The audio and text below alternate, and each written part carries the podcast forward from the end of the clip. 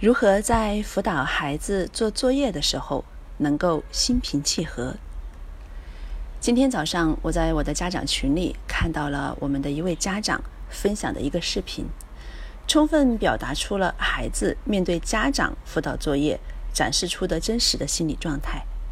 所以我在家长群里给我的家长朋友们分享了关于如何辅导孩子才能心平气和的感受。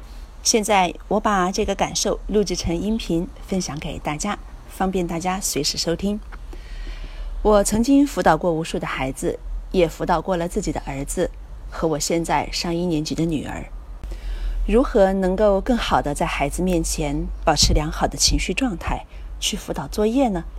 我归纳了以下几点：首先，我们必须要遵从一个原则。学习知识和学习方法是重点由老师来关注并教授的，而学习习惯和学习态度却重点是应该由我们家长来关注和培养的。家长只有认可了这个大原则，我们辅导孩子才有可能走向心平气和。首先，家长辅导孩子的重点并不是知识的掌握程度，知识是在学校由老师给孩子教的。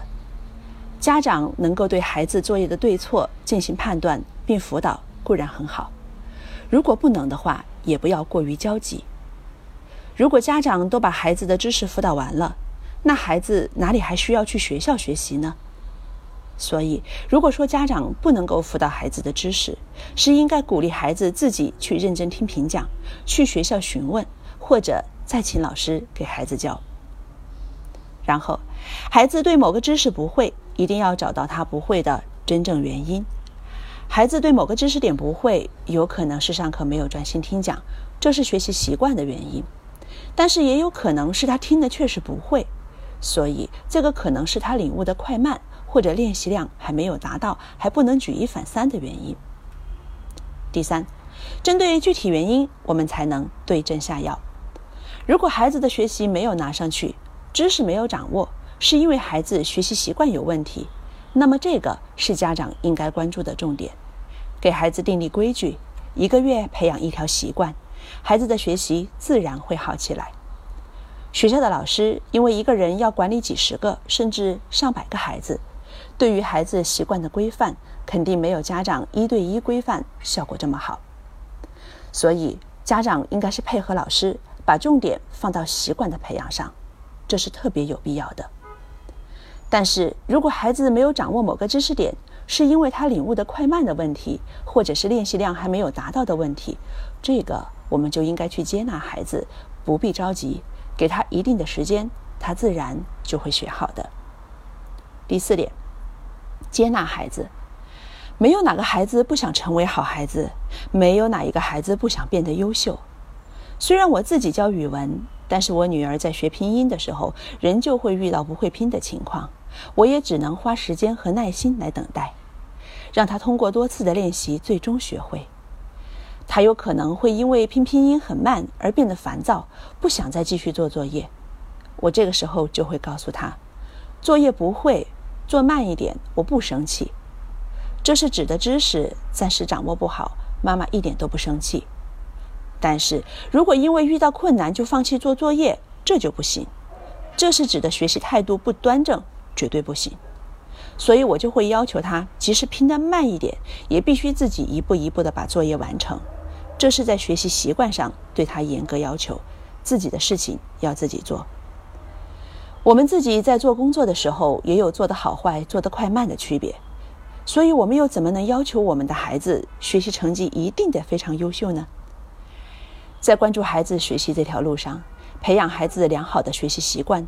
端正的学习态度是我们家长能为孩子做的最重要的事情，而这两条如果真的做好了，我们孩子的学习绝不会差到哪里去。在多年研究学科教育，也就是知识教育，还有家庭教育的过程中，我发现了这样一种现象：其实，老师在学校是把该教的知识和相应的学习方法都教给了学生的，并且通过家长群。也是把这些方法和知识传递给我们家长，让我们去了解的。不负责任的老师是极少数，绝大多数老师还是相当认真负责的。但是为什么讲了相同的知识和相同的方法，每个孩子最后执行下来的结果不同呢？第一个原因是来自于孩子入学之前的起点，比如说孩子曾经有多大的阅读量、识字量，在生活中对数字的感知、亲子关系是否良好、情绪调控能力好不好等等原因。除开第一个原因，第二个原因才是更重要的原因，那就是源自学习习惯和学习态度了。孩子用了恰当的学习方法，学到的知识才能被很好的吸收。但是要能运用恰当的学习方法，又需要有良好的学习习惯来保证执行。比如说，老师要求课文每天读三遍，如果我们就让孩子真的每天按照老师的要求读三遍。那么像什么按课文内容填空啊，写近义词反义词呀，标出词语的声调呀，写拼音呐，词语解释呀，孩子都会觉得很容易，因为他对课文熟悉了，很多东西熟悉了，自然也就领悟了。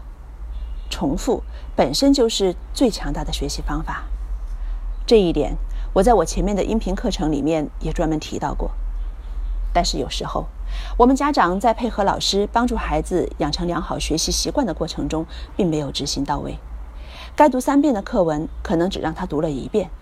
有时候孩子没读，也没有去关注。所以说，长久以来习惯养成上的差异，就造成了方法落实上的差异，也就直接导致了知识学习成效的差异。因此，爸爸妈妈们。孩子起点的差异，我们已经不可能再回到从前去挽回。